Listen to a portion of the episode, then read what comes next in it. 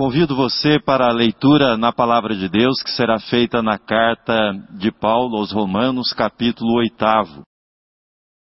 Nós celebramos hoje o dia do Pentecostes.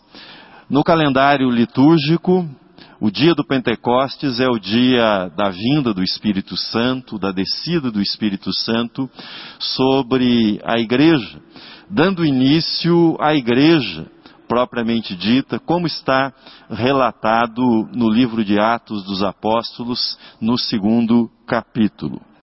Nessa mensagem de hoje eu quero refletir com vocês sobre o tema que temos trabalhado nesse mês, Ensina-nos a orar, inspirado no pedido que os discípulos fizeram a Jesus, mas eu quero trabalhar esse tema mostrando como a prática da oração está profundamente entrelaçada com a presença e o ministério do Espírito Santo na sua vida. Quero mostrar a ligação que há entre a oração, a vida de oração e o ministério do Espírito Santo.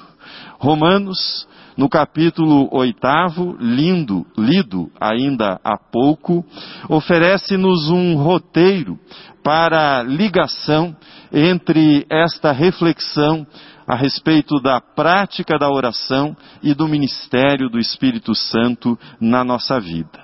Embora eu faça referências à mensagem contida no oitavo capítulo da carta de Paulo aos Romanos, eu quero me concentrar, sobretudo, no exame dos versículos 26, 27 e 28. Nestes versículos encontra-se aquilo que eu estou chamando de a oração sem palavras.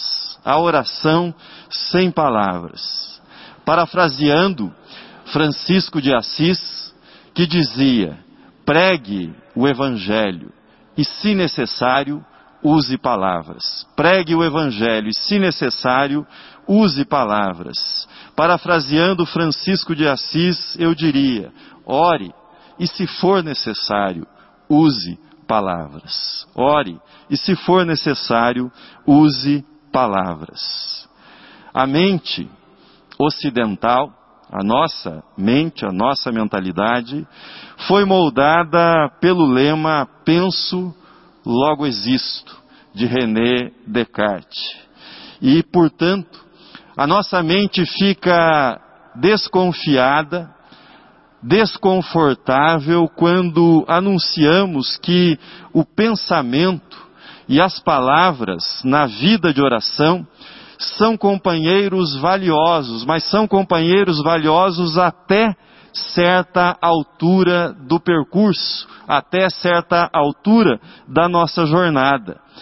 Quando nós chegamos na parte mais desafiadora da jornada cristã, do percurso que nós fazemos na prática da oração, nós precisamos aprender a avançar, a ir adiante, a prosseguir, com a ajuda exclusiva do Espírito Santo. Precisamos seguir adiante apoiados, suportados pelo ministério do Espírito Santo. E quando isso ocorre, nós adentramos no que eu estou chamando de a oração sem palavras, a oração do silêncio. A partir do versículo 26, é dito que o Espírito Santo, ele nos assiste em nossa fraqueza, porque não sabemos orar como convém. A sensação é como se em algum ponto da jornada cristã nós percebêssemos que nossos pensamentos e palavras, embora sejam úteis, embora sejam importantes, eles se tornassem inadequados para a tarefa que nós temos diante de nós daquele momento em diante. É como se você estivesse numa joalheria, como se tivesse de trabalhar numa joalheria e lhe fossem entregues para o seu trabalho os seguintes instrumentos: um martelo, uma picareta, uma marreta. Embora sejam instrumentos importantes, são inadequados para o trabalho naquele lugar, no caso, uma joalheria. Na vida de oração, palavras e pensamentos são preciosos, valiosos, têm o seu lugar, mas não são tudo. Aliás, quando nós acompanhamos atentamente o que Jesus nos ensinou a respeito da oração, no capítulo 11 do Evangelho de Lucas, nós encontramos o Mestre falando-nos que não é pelo muito falar que nós seremos ouvidos, como equivocadamente os pagãos imaginam. Ainda no Evangelho de Lucas, no capítulo 11, prosseguindo no seu ensino sobre a oração, Jesus termina aquela sessão a respeito da oração, falando-nos na forma interrogativa, dizendo: Ora, se vós que sois maus, sabeis dar boas dádivas aos vossos filhos, quanto mais o Pai Celestial dará o Espírito Santo àqueles que lhe pedirem? No Pentecostes, o Pai e o Filho deram o Espírito Santo à igreja.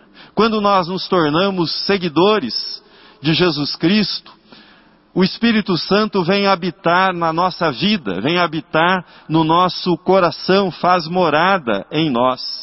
É o Espírito Santo aquele que ora por nós quando as nossas palavras terminam, quando elas cessam. É o Espírito Santo aquele que ora em nós quando nós já não mais sabemos o que dizer, o que pedir para Deus.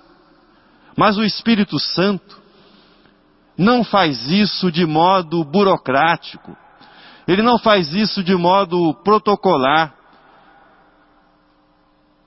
Ele se envolve profundamente conosco.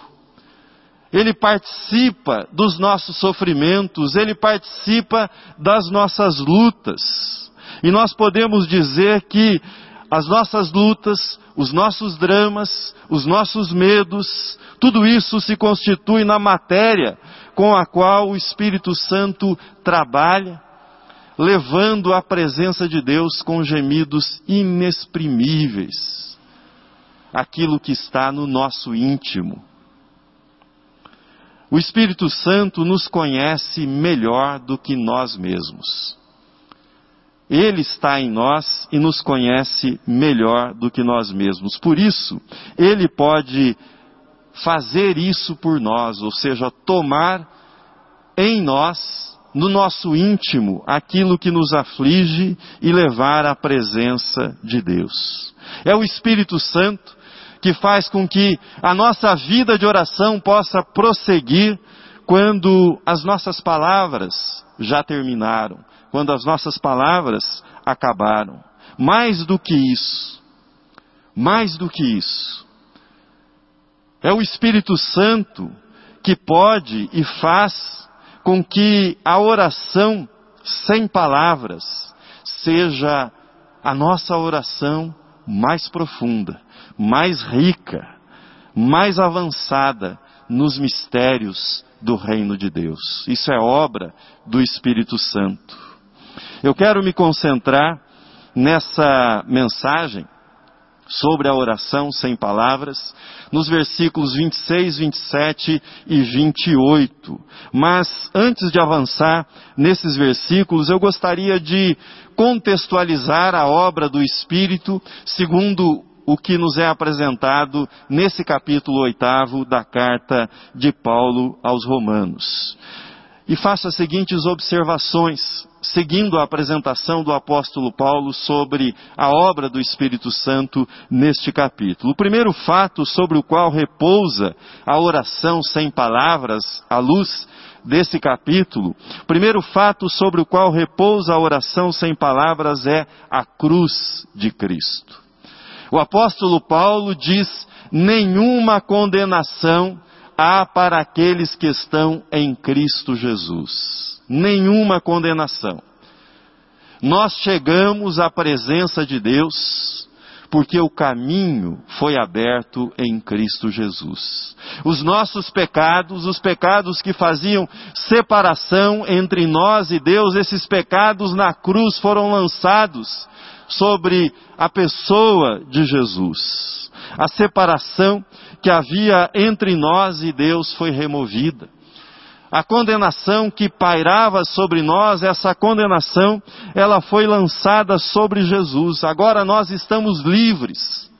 Livres para que tenhamos acesso à presença de Deus por esse novo e vivo caminho que foi aberto na cruz por Cristo Jesus.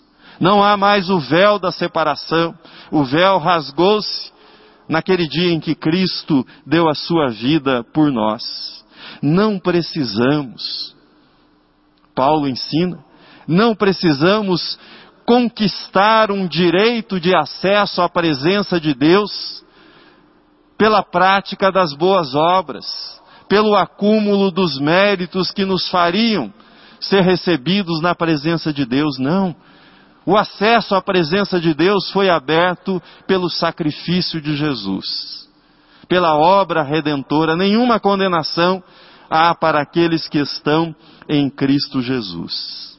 A oração sem palavras, ela nasce do silêncio da cruz, da contemplação da cruz, da certeza de que na cruz e pela cruz, em nome de Jesus, porque Ele foi crucificado em nosso lugar, nós temos acesso à presença do Pai, podemos falar com o Pai. Em segundo lugar, segundo fato que eu destaco para você, sobre o qual repousa a oração sem palavras, é a nossa filiação. A nossa condição de filhos e herdeiros de Deus. Paulo escreve: se alguém não tem o Espírito de Cristo, tal pessoa não é dele. O Espírito que habita em nós faz com que nós sejamos filhos de Deus. Não é um espírito de escravidão, não é um espírito de servidão, não é um espírito de medo de Deus, mas é o espírito de proximidade, de intimidade com Deus. Os pais não precisam que os filhos digam ou aprendam as primeiras palavras para então expressar quais são as suas necessidades. E mesmo depois que os filhos aprendem a falar, o discernimento do pai, o discernimento da mãe sobre o filho muitas vezes consegue compreender que a verdadeira necessidade do filho, da filha, não é aquilo que está sendo dito. E isso nasce da intimidade, do convívio, da condição de filhos e filhas. O Espírito faz com que nós chamemos a Deus de Abba, Pai, Paizinho, na língua aramaica. Oração é a linguagem da casa. Oração é a linguagem do coração. Oração é a linguagem da intimidade, é a linguagem da comunhão com o Pai Celestial. E o apóstolo Paulo lembra-nos do papel do Espírito Santo nessa intimidade que é criada com o Pai. Terceiro fato sobre o qual repousa a oração sem palavras é o nosso anseio por transformação, nosso anseio por renovação. Paulo escreveu: Porque sabemos que toda a criação, a um só tempo geme e suporta angústias até agora, e não somente ela, mas também nós que temos as primícias do Espírito, igualmente gememos em nosso íntimo, aguardando a adoção de filhos, a redenção do corpo. É verdade que a oração sem palavras nasce da crucificação, da obra de Cristo na cruz. Mas ela não para na cruz. A oração se estende até o túmulo vazio, ao Cristo ressurreto e a promessa de transformação, de ressurreição de toda a criação, de libertação da morte de toda a criação. Paulo afirma que nós já temos as primícias do Espírito, isto é, os primeiros feixes de uma grande colheita que Deus fará no final dos tempos, renovando toda a criação. A morte foi vencida por Cristo, a morte está sendo vencida em cada um de nós e a morte será finalmente vencida quando da consumação do reino de Deus por Cristo Jesus. Nós vivemos no Espírito, vivemos na esperança, vivemos na expectativa dessa grande transformação que se dará quando da consumação do reino de Deus. Nós sabemos que esse dia chegará porque essa transformação já começou em cada um de nós. Enquanto esse dia não chega, geme a criação, gemem os filhos e filhas de Deus na esperança da transformação. Da transformação da morte em vida, da transformação da escassez em abundância, da transformação das injustiças em justiça, da transformação das dores, das lágrimas em risos, em alegria. É isso que nós esperamos no Espírito de Deus.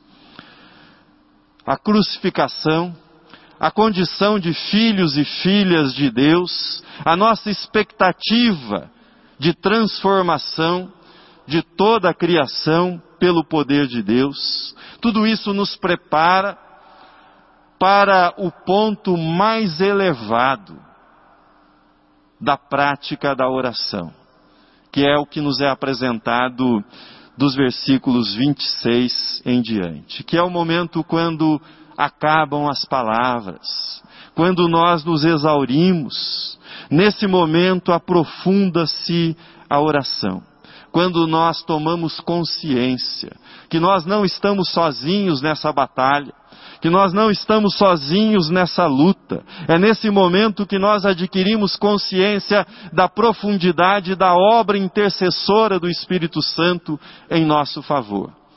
Peço que você ouça novamente a leitura a partir do versículo 26. Assim está escrito: também o Espírito semelhantemente nos assiste em nossa fraqueza, porque não sabemos orar como convém, mas o mesmo Espírito intercede por nós sobremaneira, com gemidos inexprimíveis. E aquele que sonda os corações sabe qual é a mente do Espírito, porque segundo a vontade de Deus é que ele intercede pelos santos.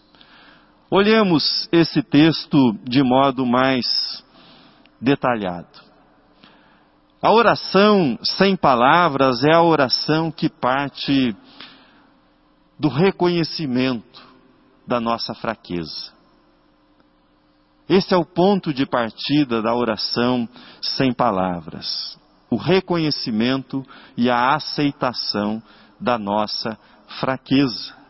Fraqueza que Pedro Tiago e João conheciam bem. Quando eles foram convidados por Jesus para aquele momento de oração no Getsemane, Jesus afastou-se deles, orou intensamente e quando regressou eles haviam caído no sono.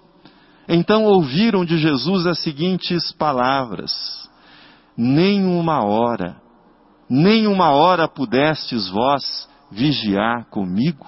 nem uma hora. Eles conheceram a fraqueza dos sentidos, a fraqueza da atenção, a fraqueza da capacidade de concentração na oração.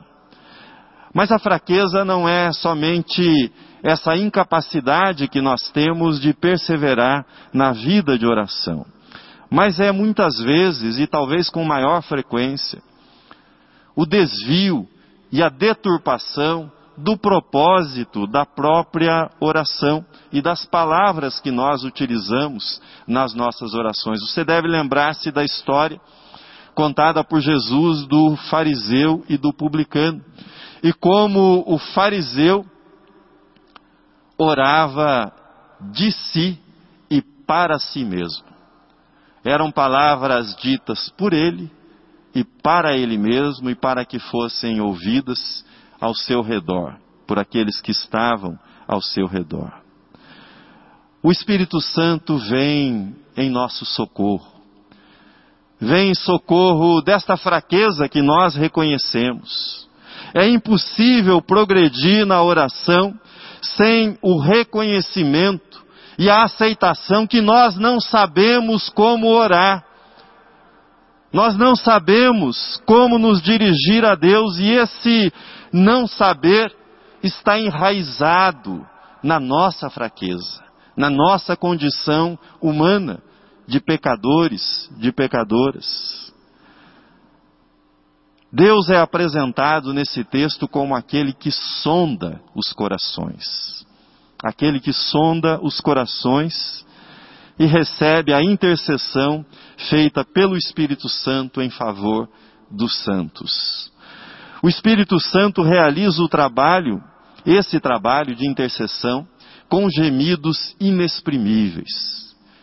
Gemidos que não podem ser traduzidos em palavras, especialmente em palavras humanas. É o trabalho do Espírito Santo de descer às profundezas do coração humano, ouvir aquilo que está nas profundezas do coração humano e levar isso à presença de Deus.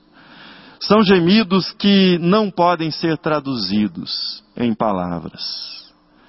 Essa obra feita com gemidos inexprimíveis pelo Espírito Santo em nós, essa obra consiste em nos ajudar a nos tornarmos aquilo que no nosso íntimo nós sabemos que nós devemos ser.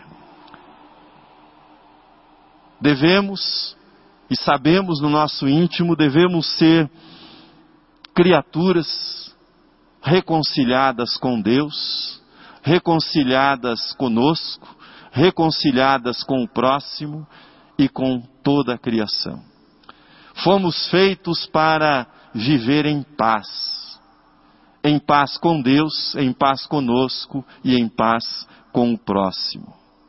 Mas para isso, para isso há nós emocionais que precisam ser desatados, desfeitos, lá nas profundezas do nosso ser, do nosso coração. Para que o brilho de filhos e filhas de Deus apareça em nossa face, é preciso que o Espírito Santo unja o nosso coração e sare as feridas que estão abertas e que causam tanta dor, tanto sofrimento, tanta luta, tanto cansaço na vida dos filhos de Deus. O Espírito Santo que habita em nós e nos conhece melhor do que nós mesmos, sabe muito mais a nosso respeito do que nós sabemos. O Espírito Santo ora a partir das nossas dores.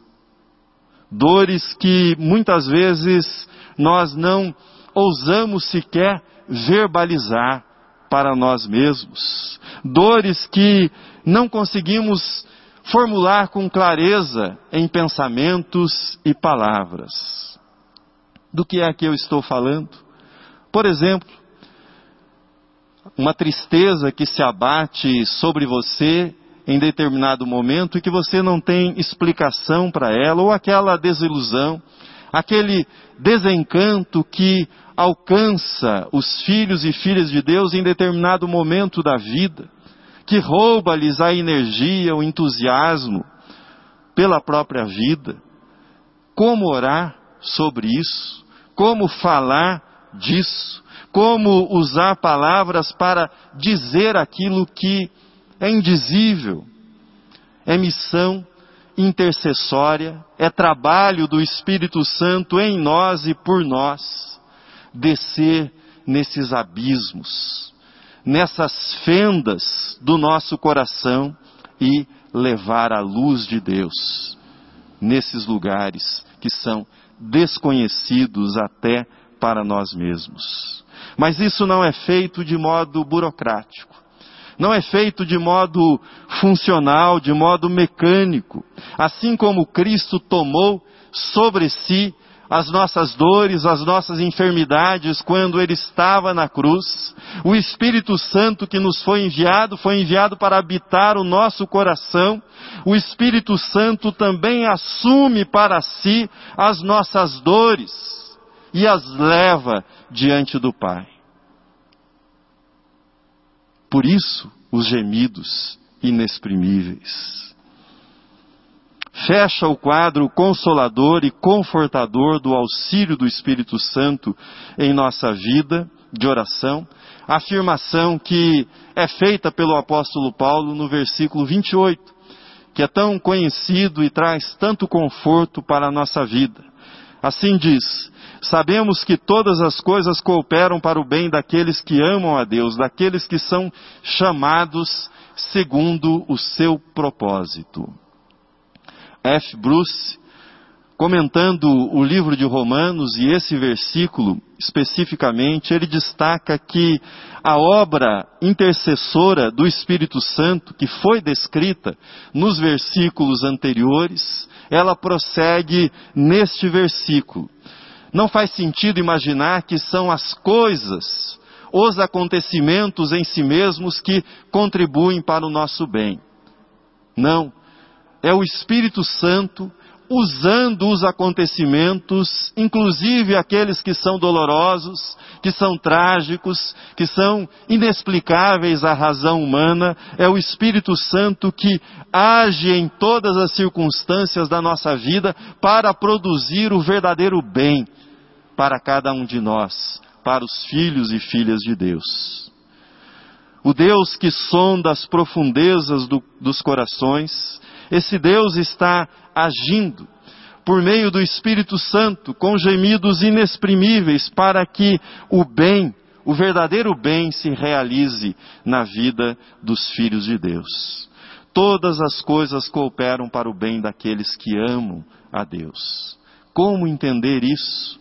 Como entender isso sem compreender a obra do Espírito Santo na nossa vida?